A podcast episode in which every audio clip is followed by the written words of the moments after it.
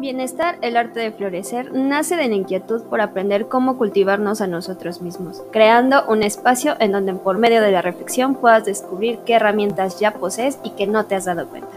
Es una invitación a estar abierto o abierta para encontrar tal vez una pista sobre lo que es lo que puedes hacer para alguna circunstancia por la que estés pasando. Tenemos tanto que aprender los unos de los otros que queremos que por medio de la escucha puedas descubrir rincones de ti mismo que te ayuden a abonar tu propio crecimiento. Somos Psicología y Emociones y creamos este espacio para poder llegar a ti en un modo más humano y más cercano, acompañado de personas que como tú han tenido su propio proceso de autodescubrimiento y crecimiento personal. Bienvenidos.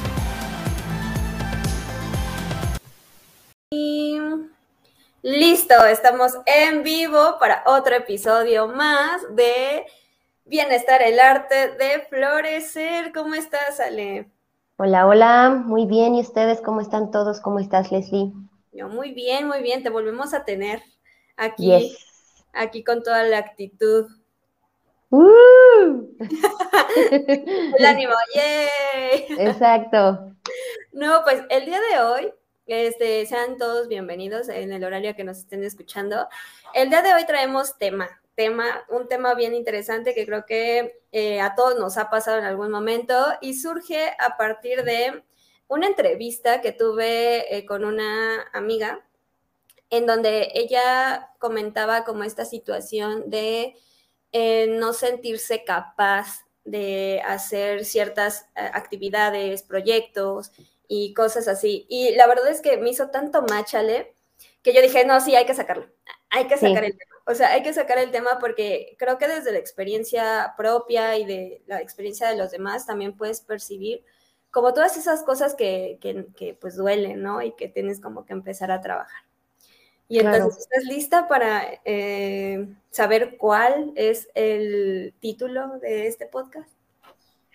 Estoy lista. Tambores, por favor.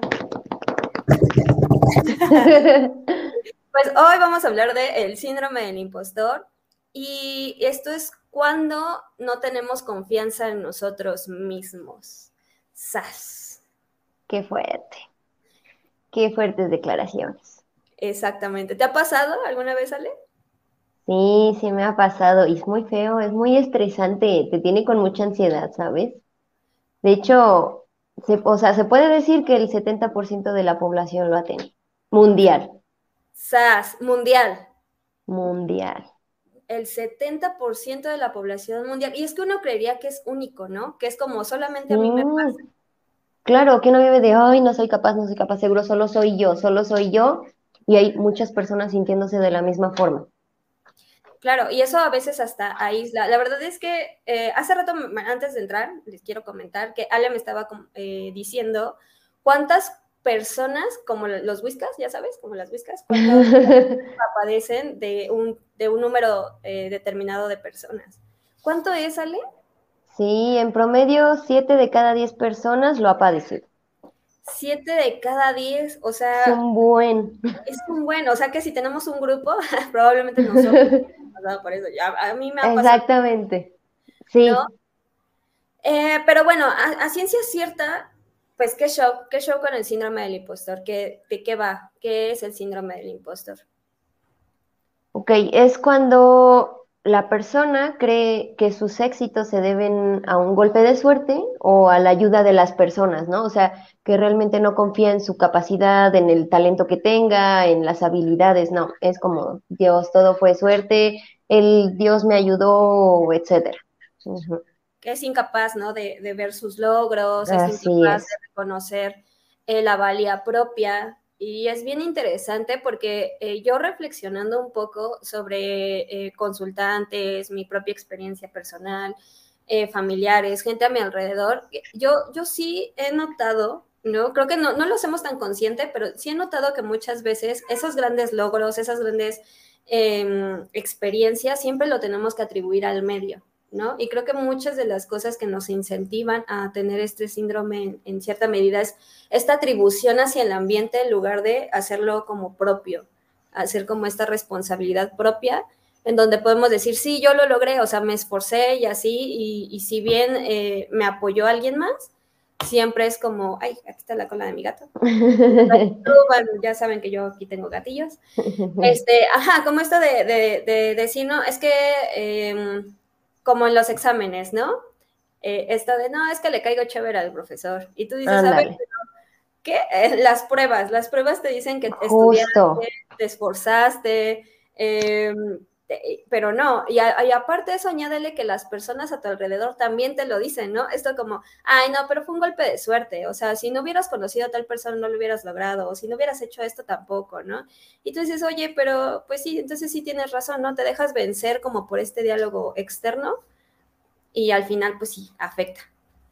Así es, sí, la, la gente pierde su confianza en ellos mismos, aunque sea como dices tú, infundado, aunque tengan trofeos, aunque tengan títulos, certificados, aunque tengan mil pruebas, por así decirlo, palpables, siguen sin creerlo, ¿no? Siguen sin pensar que, oh, lo hice bien, me esforcé, fue gracias a mis habilidades, no, es como dices, es como, oh, Ave María, dame puntería y a fuerzas pasé el examen, no, es que seguro lo hice bien porque en todas puse la D, o etcétera, ¿no? Y cuando no es cierto, y justo a lo mejor, como dices, esas personas que te dicen, no, pues es que fue suerte, a lo mejor están pasando por lo mismo y por eso también lo están diciendo, ¿no? O sea, creen que también lo de ellos es suerte, entonces, pues claro, voy a decir que lo del otro también fue suerte.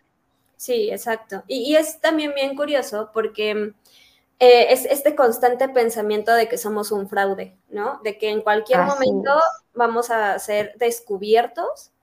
Y entonces eso también hace como una cadena eh, de, eventos desagradables, ¿no? En donde empieza a decir, mejor no lo hago porque no conozco lo suficiente, o porque me falta saber, o porque necesito meterme a un curso, diploma y cosas así. Que sí, o sea, hay veces que sí es, o sea, sí es necesario y sí fundamental, pero cuando caemos en esa obsesión de yo no lo voy a poder hasta que, eh, nos perdemos también una gran oportunidad de, de, avanzar, ¿no? Que también es importante.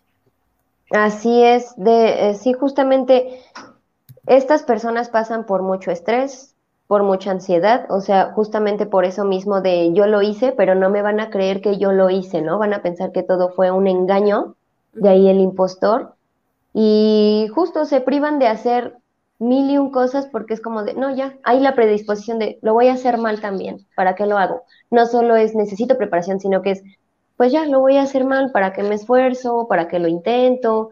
Para que lo que sea, ¿no? Y esto viene de, o sea, puede venir de muchas cosas, a lo mejor biológicas, sociales, las psicológicas, pero en sí, por ejemplo, viene de una presión de tienes que ser muy bueno o no quiero que seas malo, no quiero que yo no quiero ser un fracasado, yo no quiero ser una persona que no hace esto y justamente hay que ver cómo es esta visualización del éxito, ¿no? ¿Cómo es el éxito? ¿Cómo lo visualizan las personas?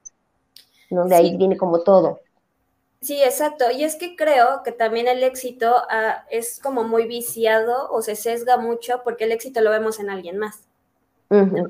Y entonces empezamos con este diálogo interno, que justo, ¿no? Una de las cosas que ocurren con el síndrome del impostor, que yo creo que este, este episodio va a estar muy ligado al anterior que hablábamos de crianza positiva, ¿no? Que es como esto de, claro, los diálogos internos en cierta medida son estos diálogos de nuestros padres.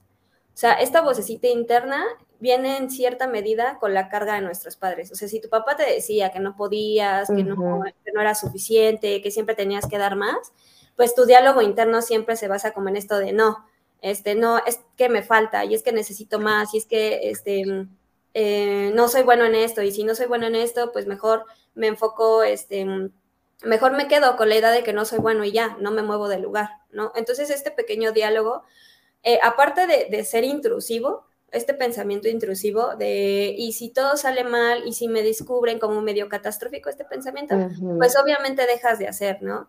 Y, justo hace poco también escuchaba una, pregunta bien simbólica sobre, sobre el síndrome del impostor, que a mí me, me, quedé, así de, ah, mira, es esto, de cuántas veces has dejado de hacer eh, lo que realmente te importa por estar preocupado de ser descubierto, o de que no te va a salir, o de que em, no va a funcionar, o de que te hacen falta cubrir mil y un requisitos y que nunca acabas, o sea, nunca realmente acabas de cubrir esos requisitos eh, y lo dejas ahí parado en stand-by, ¿no? así. Así es. Así es, sí, es, es muy cierto. Por ejemplo, o sea, yo por ejemplo, no voy a tomar esto. Que digo, pues yo quiero aprender a pintar. nunca me ha aventado, justo por lo mismo digo, no, voy a pintar cochinadas, no me va a quedar, la gente me va a decir que está feo. No lo he hecho, aunque quiero hacerlo. Exacto. ¿Sabes? Y, y, es como de, no, antes voy a ir a un curso, antes voy a ir a no sé qué, antes voy a, a comprar mil y un cosas, cuando a lo mejor no necesitas tanto para empezar. Justo vas empezando, ¿no? Yo no me quiero dedicar a lo mejor a la pintura. Y en todo caso, o sea, es como una forma de autodebatirte. En todo caso, el arte, pues depende de quién lo vea. ¿No? Entonces, creo que justo también debe haber una autorreflexión sobre lo que uno está haciendo y no está haciendo, sobre lo, uno, lo que uno está pensando, ¿no? A lo mejor ya lo hiciste una vez y te salió bien, ¿por qué estoy diciendo que lo estoy haciendo mal? ¿no? Para entonces decir, no, pues otra vez me aviento y a lo mejor me sale bien o a lo mejor me sale mal, pero yo ya aprendí porque él me salió mal. Exactamente. Y creo que ahorita, bueno, lo voy a tomar también eh, esto de que, nos compartes, eh, porque justo creo que muchas veces no nos damos cuenta que nuestro mundo interno eh, se convierte o lo convertimos en nuestro mundo externo. O sea, por ejemplo, estos pensamientos intrusivos, estos pensamientos de no puedo, estos pensamientos de todo será un desastre, este, estos pensamientos de caos, muchas veces los reflejamos afuera. O sea, y, entonces como, pareciera que buscamos estas pruebas para sustentar nuestro mundo interno como esto de, sí, ¿ves? ¿Ves? El mundo es un desastre, eh, no, estoy rindiendo en el trabajo, no soy bueno en esto, no, no, no puedo conseguir ese aumento, no puedo conseguir ese proyecto, no puedo conseguir eso porque yo sé que me falta más, cuando la realidad es que estás tan enfocada o enfocado en que no va a salir, en que no está, que dejas de realmente ver qué sí puedes tener para reforzarlo, para conseguirlo. Así es, así es. Precisamente, justo, ¿no? Por ejemplo, esta cuestión del éxito. A lo mejor las mujeres de, ¿qué te gustan? Los años 50, ¿qué era el éxito? Una familia, una casa grande, el marido con el gran trabajo y el carro. Y a lo mejor había mujeres que lo lograban, pero ya estando en esa situación era como de, no puedo, soy la peor ama de casa, no me sale la comida, no puedo hacer nada con mis hijos, no, no sé qué, y es como de, pues ya lo lograste, de alguna forma u otra lo lograste, ¿no? Entonces, creo que justamente esto que pasa dentro de nosotros lo estamos reflejando, como dices, en el exterior, que les da miedo el fracaso, ¿no? O sea, ya vimos esa persona exitosa y decimos, no lo voy a hacer como él, mejor no lo hago, porque va a ser un caos, va a ser catastrófico, va a ser peor para mí porque me voy a decepcionar todavía más, cuando a lo mejor tu éxito no tiene que ser forzosamente como el de la persona que estás bien. Exactamente. Y, justo creo que con esto es importante pues saber de dónde, o sea, qué más eh, aporta el síndrome del impostor, ¿no? Porque el síndrome del impostor pues sí tiene como ciertas eh, características eh, que no siempre vemos, ¿no? Como esta em, autoestima no tan saludable, ¿no? Como esto de enfocarte solamente en lo que no tienes y aparte no sentirte útil ante eh, la vida, ¿no? Que con esto pues ya va a llevar, nos, lleva como esta falta de seguridad personal, ¿no? No, siempre estamos 100% seguros, pero tampoco buscamos estas pruebas para volvernos seguros, ¿no? Eh, decepciones que, nos cuesta trabajo aceptar, ¿no? Esto de, sabes, em, esto no me salió bien en este momento de mi vida, pero ¿qué me hace pensar que hoy eh, pues no me saldrá bien, ¿no? A este, en esta etapa, a esta edad, que conozco más cosas. Entonces siempre como que reforzamos esta, esta, esta confianza con cosas que no hemos hecho y entonces pues nos desvalidamos por completo. Este, que es bien interesante porque fíjate que un, hablando como específicamente de esto, tengo un, profesor, bueno, un mentor em, en un curso que estoy tomando que dice que el cerebro es torpe. no, creo que un neuropsicólogo acepte ese comentario. Sí, diga eso, sí. Entonces dice, es que el cerebro es torpe. El cerebro se enfoca tanto en el peligro ¿no? Que esto del estrés, la ansiedad va mucho con esto, este mecanismo que tenemos los seres humanos de siempre enfocarnos en el peligro, siempre enfocarnos en, en esto que va a atentar contra nuestra vida, como este miedo al fracaso o esto de que sabes que te va a doler, ¿no? Entonces tu, tu, tu cerebro, tu mente está como bien, bien enfocada en, en no regarla, ¿no? Y en sobrevivir a este dolor que, que, a lo mejor necesitas para darte cuenta de ciertas cosas, ¿no? Pero él decía que la mente es muy torpe, el cerebro es muy torpe. Este, y sí, la verdad es que creo que todas las personas, no sé si a ti te ha pasado, pero todas las personas que yo he conocido, la mayoría, siempre se enfocan como en esto malo. O bueno, no malo, como esto que, que no les gustó, como que le desagradó. Y eso después a la larga, ¿no? Bien lo dice la psicología, se vuelve un pensamiento irracional, ¿no? Generalizado. Así es. Si, si, si yo fallé eh, cuando tenía 15 años en emprender, hoy que tengo 35, voy a fallar igual. Y tú dices, a ver, de los 15 a los 35 hay un gran tramo de diferencia, ¿no? Eh, ¿Por pensar en que el, el fracaso eh, pasado y de, dejar de hacer las cosas que quieres hacer, en lugar de enfocarte en esto que todos estos logros que has tenido durante ese tiempo, ¿no? Y que a lo mejor dentro de estos logros que has tenido, puedes, eh, pues, pasar, ¿no? Al siguiente nivel y emprender, ¿no? En este ejemplo. Entonces sí, eh, por eso tomé esa referencia de, pues sí, a veces nuestra mente es torpe, ¿no? Nuestra mente prefiere lo fácil, como esto que estamos acostumbrados a lo malo, a lo negativo, a, a, que todo está mal, a que nada está bien, a que lo positivo no existe y cosas así, en lugar de decir, a ver, pues todo esto lo he logrado, o sea, logré terminar mi carrera, logré este, meterme a los cursos que he querido, logré eh, tener mi mi propia casa, o sea, e, etcétera, ¿no? En lugar de enfocarnos como esto de, no, es que yo fracasé hace 20 años, ¿qué me hace pensar que lo voy a lograr ahorita? ¿No? Esta creencia de, eh, ¿cómo se llama? Generalización. me había olvidado el, rollo. Este, y por último, pues este, esto, ¿no? Con esto hablo como la inseguridad de anteriores experiencias. Si ya la regué en el pasado, ¿qué me hace pensar que en el presente eh, no va a ser igual? ¿No?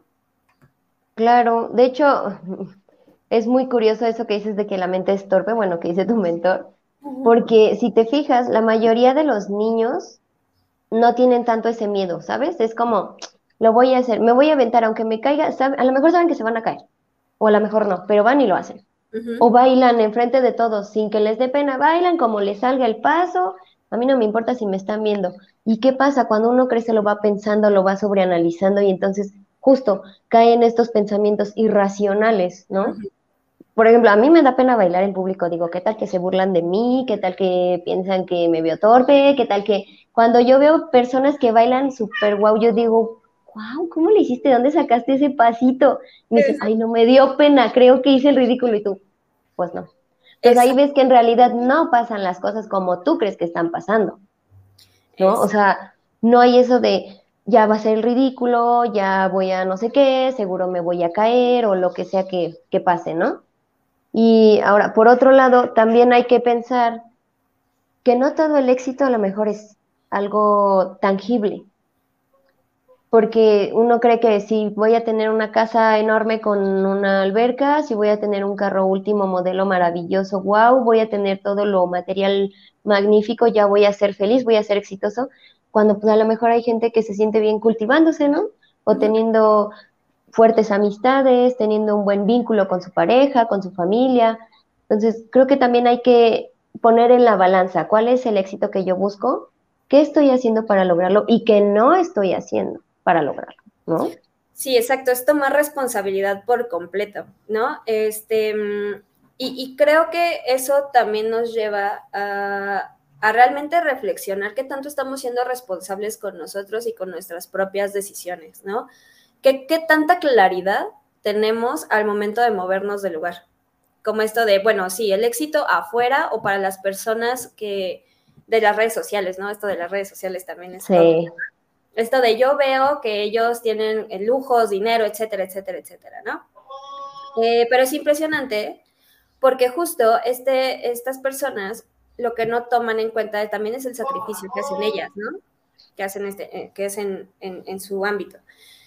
Eh, entonces, ¿qué pasa? Tú idealizas, idealizas, pones expectativas del ambiente y te pones expectativas a ti misma o a ti mismo que ni siquiera son reales. O sea, esto del emprendimiento, creo que eh, por eso fue muy criticado esto de Carlos Muñoz, no sé si lo, conoces. No lo ubico, la verdad. Este, Muñoz es un eh, coaching, ¿no? Empresarial, que justo tuvo como un boom porque era como, sí, tú puedes, sí, tú puedes hacerlo y puedes hacer como tal, tal cosa, puedes emprender, yo te voy a dar como la idea millonaria. Y generó tanta expectativa que de lo que no se dieron cuenta es que eh, se volvió una expectativa inalcanzable y entonces mucha gente pues ya empezó como a sentirse como en cierta medida fracasada, ¿no? Pero a veces el fracaso no es lo como lo pintan, a veces eh, piensan que el fracaso es como parar, o sea, el fracaso es como una derrota, eh, pero es más como un aprendizaje. ¿no? Todo esto que te enseña el fracaso o, estas ideas no tan, no tan em, realizables, ¿no? Porque justo creo que muchas personas pensamos que porque a una persona le va bien, todo el tiempo le ha ido bien. O sea, nunca ha tenido como este tipo de, de, caídas, nunca ha tenido este estrés, nunca ha tenido esta inseguridad, nunca ha tenido como nada, cuando en realidad las personas han fracasado y gracias a esos fracasos han podido encontrar como este, este punto clave para, para llegar a un éxito, ¿no? Entonces eso es bien, bien importante. Pero, por ejemplo, también hace rato que estábamos platicando fuera de, cámara, decías algo bien interesante, Ale, que, la verdad sí quisiera que, lo compartieras, que es como los tipos de, impostores, ¿no? Más bien, bueno, los tipos de, ¿Cómo lo dijiste hace rato? Sí, los subtipos de impostor, a ver con cuál se identifican. Ándale, hombre, Aquí vamos.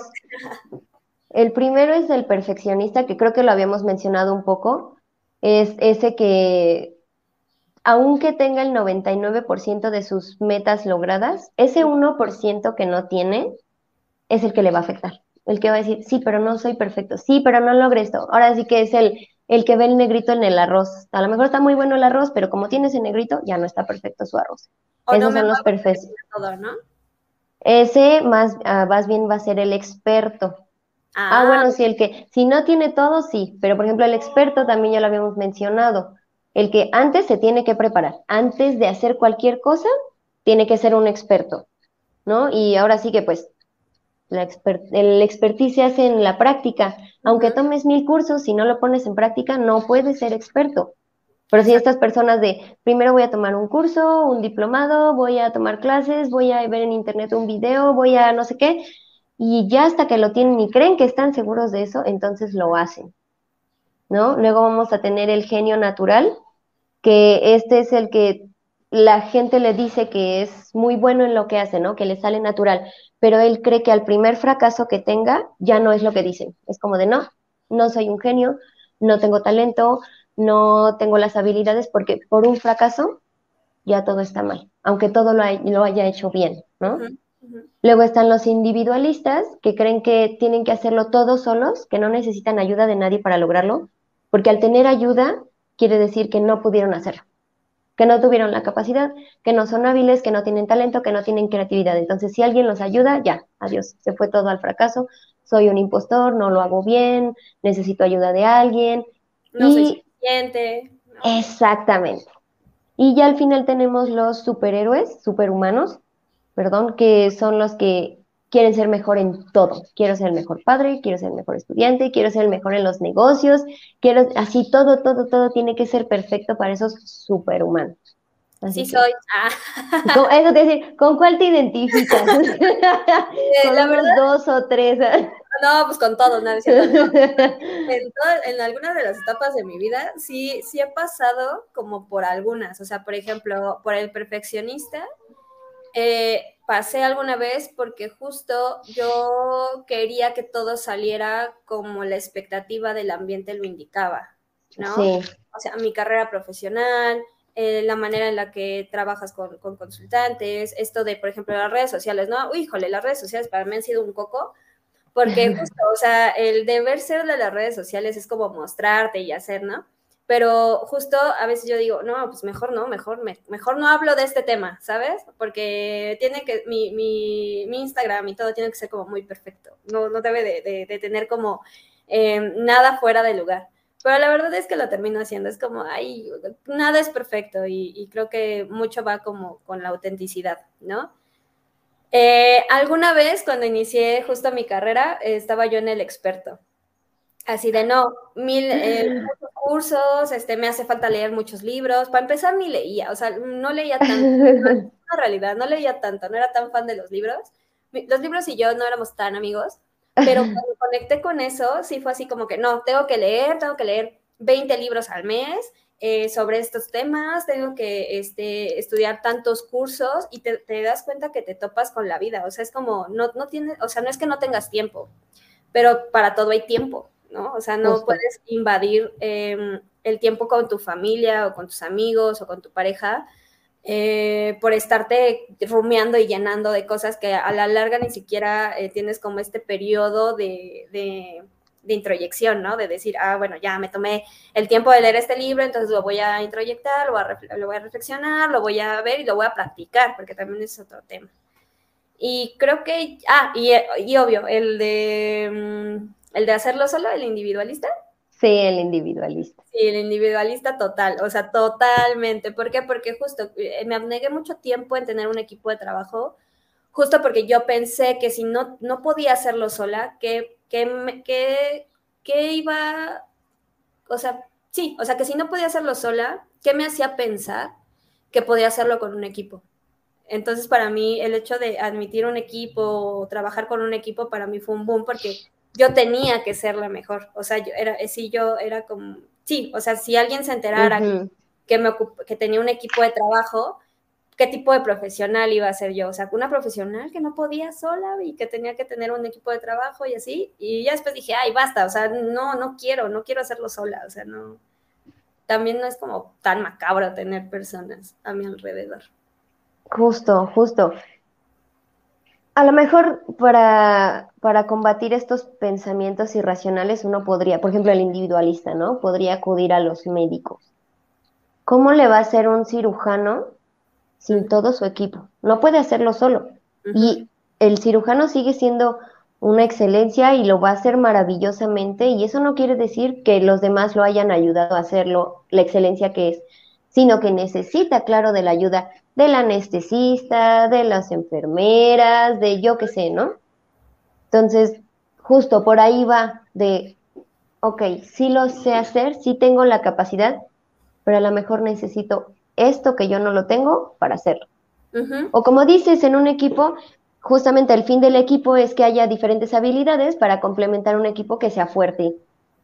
Exactamente. Entonces, creo que más que nada es ese miedo al fracaso, ¿no? Ese miedo de, ¿Qué van a pensar? ¿Qué van a pensar si fracaso? ¿Qué voy a hacer si fracaso? Porque para muchas personas el fracaso es que se detenga el mundo. Después del fracaso se quedan estáticas. De hecho, es una de las eh, de los daños que viene junto con el síndrome, que se quedan estáticos.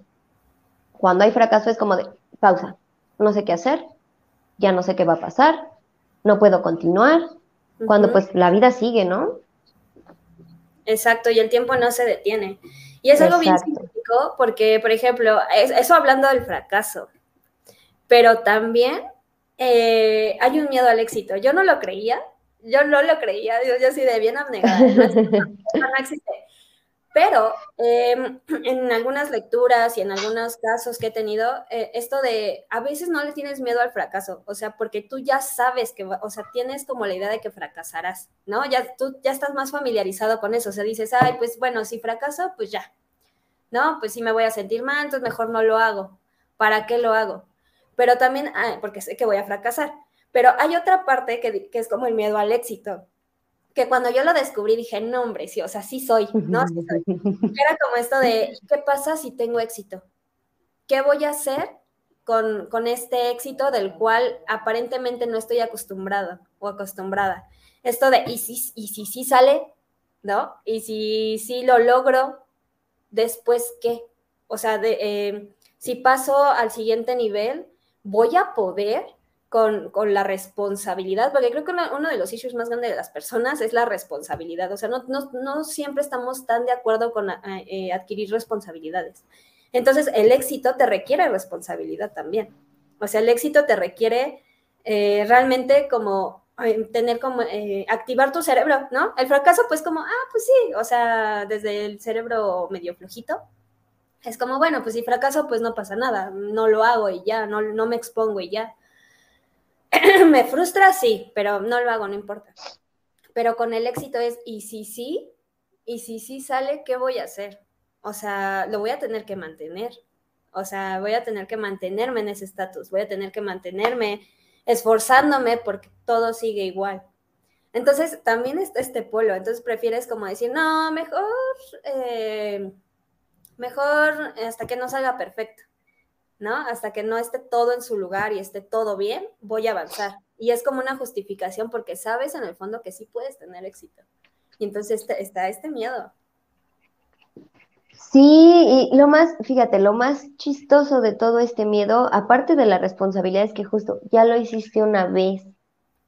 ¿Por qué no lo volverías a hacer, no? Cuando, mira, pasa algo muy curioso. Cuando la gente fracasa, genera un cierto tipo de habilidad nueva, diferente para ellos. No lo ven así, pero sí, porque ya fracasó y ahora tiene que buscar otra forma para pasar ese nivel, para dar ese salto, para dar el mal para salir del mal paso que acaba de dar. Entonces, ahí están las habilidades. Al final es un es este solución de problemas, ¿no? Que si ellos lo aplicaran eso que ya tienen en su zona de confort al éxito, su éxito sería wow, ¿qué te digo? Porque ya están acostumbrados, ya lo saben hacer y tienen la capacidad, pero justo es este miedo de, hoy, pero voy a tener mucha responsabilidad, hoy, pero es que, y si tuve suerte nada más y me salió esa vez y no me vuelve a salir, hoy, pero es que estuvo tal persona que me ayudó y si no vuelve a estar. Entonces, pues como todas estas dudas, todo ese miedo que no permite llegar al, éxito. De hecho, hay, hay personas que se ponen el pie para llegar.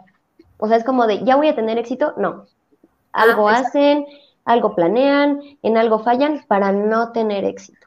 Sí, exactamente. Sí, yo, ah, sí soy. Ah. sí, porque justo... Este, y yo ve, hasta mi garganta, mi garganta. claro, sí, súper identificada. De hecho, fíjate que aquí entre nos, bueno, entre nos y lo que escuchen, yo sí tenía como cierta resistencia a hablar del tema. O sea, llevo planeando el síndrome del impostor muchísimo tiempo así de hablar del tema, hacer un taller, hacer un programa y cosas así, pero la realidad es que no lo hago porque sé que o sea, conectaría con ciertas cosas que yo digo, ay, mejor no, ah, ¿qué tal si sí sale? Ah, ¿Qué tal si...? Sí, ya sé, sí te mueve, dices, uy, sí, uy, sí, también lo apliqué, uy, sí, eso fue cuando tal. sí, pero sí, vamos a hacer un programa, ya, lo quiero Súper va a ser un programa, ya le va a estar incluido. va. Sí. No, ¿qué tal que lo hago mal? Mejor no. Ah, ven. No, lo vamos a posponer. justo, es eso. Y, mm, quiero, eh, ¿tú, ¿tú con cuáles te identificas? Porque aquí yo exhibiéndome, ya nos exhibiste y... Ya nos exhibiste. Ya nos exhibiste no, yo creo que con el perfeccionista, que sí me ha pasado de ah, ya tengo esto, esto, esto, esto, sí, pero no tengo esto específicamente que yo quería lograr, ¿no? ¿Sí? No, no tengo éxito, no lo he hecho bien, eh, todo lo hice mal, no aprendí nada, no, no sé qué. Por ejemplo, en la escuela, ¿no? Que no llegué a dominar algún tema y era como, sí, pero pues no me salió eso y los compañeros, no, pero oye, que no sé qué, sí, pero no, no, no lo hice bien. O sea, me salió mal, me equivoqué ahí, ahí me equivoqué. Y sacaste el, Ajá, y es como de, sí, pero es que sacaste, no, pero es que mire esa pregunta, no la supe. ¿No? Y el experto que sí es como de, necesito cursos, necesito aprender, necesito aprender antes de hacer cualquier cosa cuando es como de, sí, pero tienes que aplicarlo, si no, ¿cómo vas a, a, tener ese aprendizaje al 100? Y yo creo que el superhumano. Así digo, tengo que ser la mejor lectora, tengo que ser la mejor psicóloga, tengo que ser la mejor bailarina, tengo que ser la mejor novia. Cuando pues, justo, ¿qué dijimos en el pasado? Somos humanos, tenemos errores. Exactamente, y justo, ¿no? Creo que nos resistimos a tocar ese punto de vulnerabilidad. De somos humanos, también no tiene que ser perfecto, ¿no? O sea, no tiene que, no tiene que salir necesariamente como la expectativa lo dice, sino que tendrá, salir, tendrá que salir como tenga que salir. Así es. Además, justamente, la práctica hacia el maestro. las primeras 3, 4, 5, 7, 10 te equivocas o no lo haces como tú esperas, a lo mejor la 11 ya, porque ya aprendiste de las otras qué tienes que hacer, qué no tienes que hacer, cómo lo tienes que hacer, pero justo si no das el salto, pues no, jamás lo vas a hacer como en la onceava. Exactamente.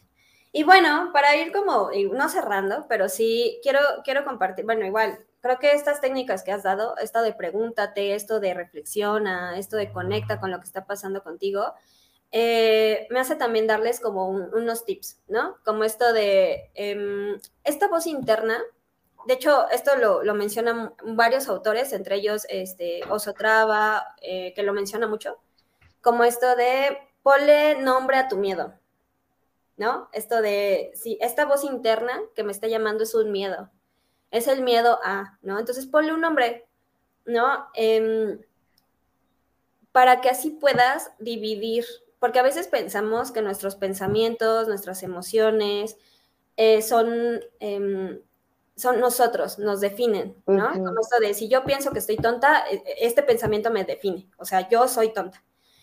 Em, o esta emoción de yo, estas famosísimas personas que dicen yo estoy enojada, no, no, yo, yo soy enojón o enojón, que tengo un carácter este, fuerte, ¿no? Porque me enojo por todo, pero no. Sí. Es como esta emoción no te define, no, no define quién eres tú, ¿no? Entonces, ponerle un nombre al miedo o ponerle nombre a esto que te está poniendo el pie hace que puedas tener un diálogo con eso. O sea, no que lo introyectes, pero sí que puedas pararlo a tiempo y preguntarle, ¿no? O preguntarte qué es lo que está ocurriendo realmente. Entonces, por ejemplo, en el síndrome del impostor, eh, específicamente, siempre hay que atacarlo eh, con lógica, o sea, con esto de pruebas, hay que buscar pruebas pruebas fehacientes, que hace rato tú lo decías, ¿no? A ver si eh, antes lo he logrado, ¿no? Que, mencionabas esto de, pues sí, o sea, si antes lo logré, ¿qué más a pensar que hoy no? ¿No? Es, busca pruebas, busca pruebas eh, constantemente sobre esto, que este miedo o esta eh, situación de adversidad que te está ocurriendo, ¿no? Siempre busca la, parte lógica. Em, yo mencionaba hace rato que es importante tener claridad, ¿no? De cómo quieres eh, accionar, ¿no? O cómo quieres relacionar tus habilidades con lo que estás haciendo, ¿no? Porque justamente el hecho de no tener esta claridad hace que empieces a rumiar, a tener como varios pensamientos en tu interior y empiezas a dudar sobre ti mismo, ¿no? Y cuando empiezas a dudar sobre ti mismo es como esto de, eh, no sé, a ti te ha pasado, Ale, pero cuando dices cosas como, ay, no, es que yo sé que soy bien floja, ¿no? O es que este, mm, yo sé que lo voy a posponer, ¿no? O yo sé que no me va a salir. No sé si a ti se te ocurre otra cosa. Sí, es cuando justo dices, no, yo sé que voy a hacer el ridículo para ah. que lo hago. Yo sé que me voy a equivocar, ¿no? Exactamente. Entonces, eh, sí, yo también lo, conecto cañoncísimo porque sí, o sea, muchas veces yo, yo a veces me pregunto como, este, si ya sé que eh, no está bien, o bueno, eh, me voy a avergonzar, ¿no? O sea, me voy a exponer y voy a sentir vergüenza, mejor no lo hago, ¿no? Entonces, es importante hacerte como la pregunta clave de bajo, bajo qué creencias estás operando. Bajo la creencia de que siempre es lo mismo, bajo la creencia de que te conoces a la perfección, a veces ni siquiera somos tan conscientes de nuestras propias capacidades. Entonces pregúntate, ¿bajo qué creencia te estás, estás operando? Em, por otro lado, creo que esto ya lo han visto en redes sociales, que eh, de hecho ayer posteamos eh, justamente afirmaciones positivas. Em, sobre los mantras, ¿has escuchado sobre los mantras, este, Ale? Nada más los del yoga. no, es esa, cuando te, o sea, es esa frase cuando que la usas como tuya, ¿no? De, ok, todo va a estar bien, todo va a estar bien, y de ahí no te sales, hasta que pasa como a lo mejor tu episodio, o hasta que a lo mejor tú mismo te lo crees, ¿no? Que, ok, ya, todo va a estar bien, y disminuye un poco esa ansiedad, ¿no? Que generan los miedos, el hecho de voy a exponerme, voy a quedar en ridículo, qué miedo, bla, bla, bla. Exactamente. Entonces, ¿qué pasa? yo muchas veces en consulta sugiero mucho eh, los mantras o las afirmaciones positivas. ¿Por qué? Porque el, obligarnos a tener una afirmación positiva nos hace no, no creer fervientemente en que todo estará bien y no ver el dolor, pero sí nos para, como para decir, oye, a ver, también existe esta posibilidad, ¿por qué no estamos tomando esta posibilidad, no? Entonces, eh, yo siempre recomiendo a mis consultantes eso, o sea, si tú tienes, si no confías en ti y te cuesta mucho trabajo, haz afirmaciones positivas, o sea, ponte, yo soy tal, tal, tal, ¿no? O sea, yo soy capaz, yo soy este, abundante, yo soy creativa, aunque tú pienses que no lo eres, o sea, así, aunque tú pienses que no lo eres, ponlo. ¿Por qué? Porque en el fondo sabes, porque lo conoces. Si no, si no lo fueras, no conocieras la palabra, ¿no? Para empezar. Entonces, eh, eh, aunque no te lo creas en ese momento, ponlo, ¿no? Y a partir de ahí puedes generar como objetivos. Em, eh, este, este tema de los mantras es bien importante porque justo el, es crear un esquema mental diferente, ¿no? Por ejemplo, yo les traigo un tip o los tips, ¿no? Esto los da Elizabeth Cohen, ¿no? También es mencionado, Osotrava lo menciona en algún punto. Y dice que primero, cuando vayas a hacer un mantra, lo puedes hacer con una frase, eh, con una cita favorita, una frase favorita, algo que hayas leído en Facebook que, haya conectado. O sea, que tú digas, sí, hago match, sí soy, ¿no? Entonces, sí, lo voy a tener como muy presente para que en los momentos de adversidad puedas ir y recurrir a esta herramienta, ¿no? De decir, ah, sí, voy a buscarlo y me voy a llenar de confianza. Entonces, él dice que claramente los mantras em, funcionan un poquito mejor cuando los creas tú. Entonces, el ejercicio de hoy, Ale, es que tú y yo vamos a hacer un mantra. ¿Vale? Y los que nos estén escuchando también lo van a hacer. Entonces, primero hay que empezar con yo. O sea, todo mantra tiene que iniciar con yo. ¿Por qué? Porque cuando decimos yo, así como las emociones, yo me siento, yo estoy y cosas así, es apropiarte de lo que te está ocurriendo. ¿No? Entonces es, es ponerte yo como para invocarte también a ti mismo y a ti misma y responsabilizar eh, y tener, perdóname, esta responsabilidad directa. Se me lengua la traba. Este, y puedes ejercer como el cambio, ¿no? Tener esta responsabilidad al respecto. Lo demás es, eh, o las, el segundo paso es eh, utilizar palabras esperanzadoras o abiertas, o sea, que no sean como definitorias, ¿no? O definitivas. Eh, estas palabras tienen que ser claves porque tienen que disminuir el nivel de ansiedad o el nivel de inseguridad que puedes llegar a sentir, ¿no? Eh, Oso Traba ¿no? y Elizabeth dicen que puedes poner como puedo hacer cualquier cosa, todo está disponible para mí, este, estoy aprendiendo, ¿no? Son como palabras o frases muy, em, muy compasivas hacia ti mismo. Después es incluir una cualidad eh, que necesitas fortalecer, ¿no? Como esto de la disciplina, la valentía, este, el autocontrol, ¿no? Y lo tienes que incluir en tu mantra para que este, esta, este mantra te lo recuerde durante todo el día, ¿no? Ok. Y por este, después puedes eh, empezar a cerrar tu mantra con un objetivo o el resultado que estás esperando, ¿no? De modo de que puedas ver que el éxito es tangible, o sea, que lo sientas como algo que se va a realizar, ¿no? Y puedes incluir cualquier este, cualidad igual que quieras reforzar, ¿no? O que puedan ayudarte a parar estos sentimientos de duda, ¿vale? Y ya, pues, como tal, pues el objetivo que, te interesa alcanzar. Entonces, vamos a, a tomarnos unos minutos para hacer el mantra. Va no va, ya está, ya saqué el lapicero. Ok. Va. A ver. A ver. Todos los que nos están escuchando, dense el tiempo. Ya sea mañana, tarde o noche, hagan este ejercicio. Pongan un mantra. Mm. Vamos a ver qué tal nos sale. A ver.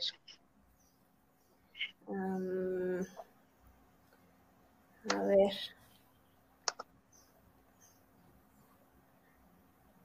A ver. a ver, a ver.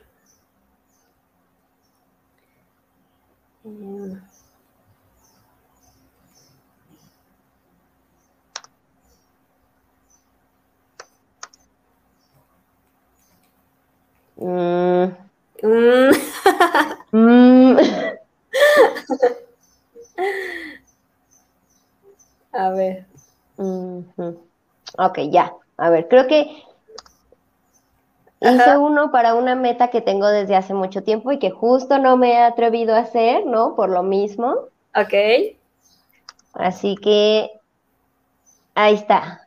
A ver, creo que ya quedó. Ajá. A ver, dale. ¿Le leo? Sí. Yo puedo impulsar mi creatividad para escribir un libro. ¡Ah! Dale. Ya, espero, ahora sí, lo voy a decir todos los días y compartirles mi libro después. Obviamente. obviamente. Ahora te toca, a ver. Ahora me toca. Ah, ya, Échale. lo- y yo ¡ah! quedé impactada. Sí, queremos saber, queremos saber. Ok. Este, mm, yo, yo lo hice así de yo soy capaz, creativa, amorosa y auténtica. Y así puedo generar em, una conexión con las personas.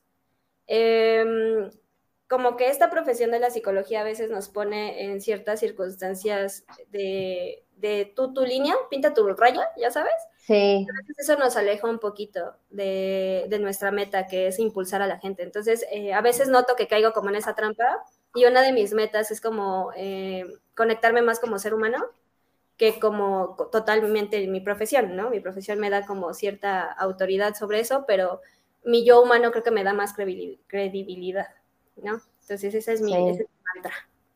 sí, muy cierto y muy bueno, ¿eh? Por cierto, lo voy a anotar. Ahí Este, ustedes. Eh, yo los invitaría, la verdad es que voy a poner una sección en el podcast de Spotify para que me compartan sus mantras. Creo que estaría muy bonito porque podrían impulsar a las personas, ¿no?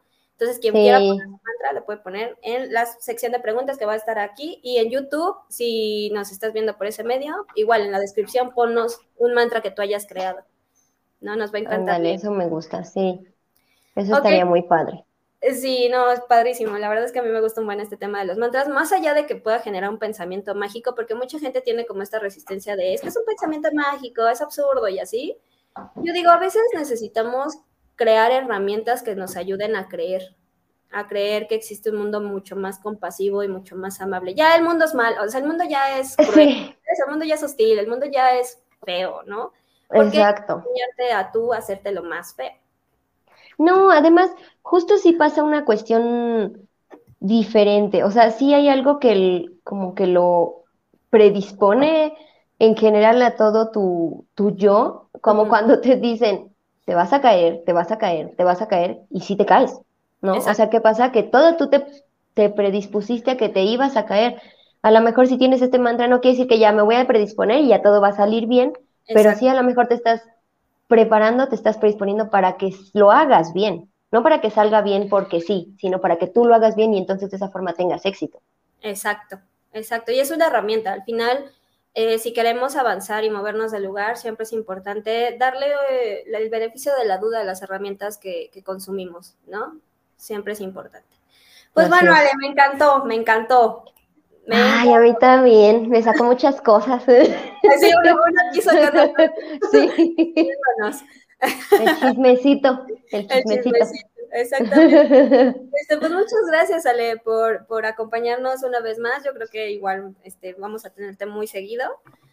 Eh, es importante, ¿no? El hecho de revisarnos también a nosotros mismos para poder ayudar a los demás a florecer, ¿no? Que es una de las metas que, que quiero hacer en este podcast. Entonces, eh, no sé si quieres agregar algo más. No, pues muchas gracias. Bueno, sí, justo vi un video apenas de un señor que está diciendo, ¿no? Que el aliento, aunque está pegado a la nariz, o sea, la boca está pegada a la nariz, el aliento luego no lo percibes, no percibes si huele mal o no huele mal. Entonces, es muy fácil decirle a la gente, ay, esto, ay, lo otro, ay, no sé qué, y no darte cuenta de tú mismo qué estás haciendo bien o qué estás haciendo mal.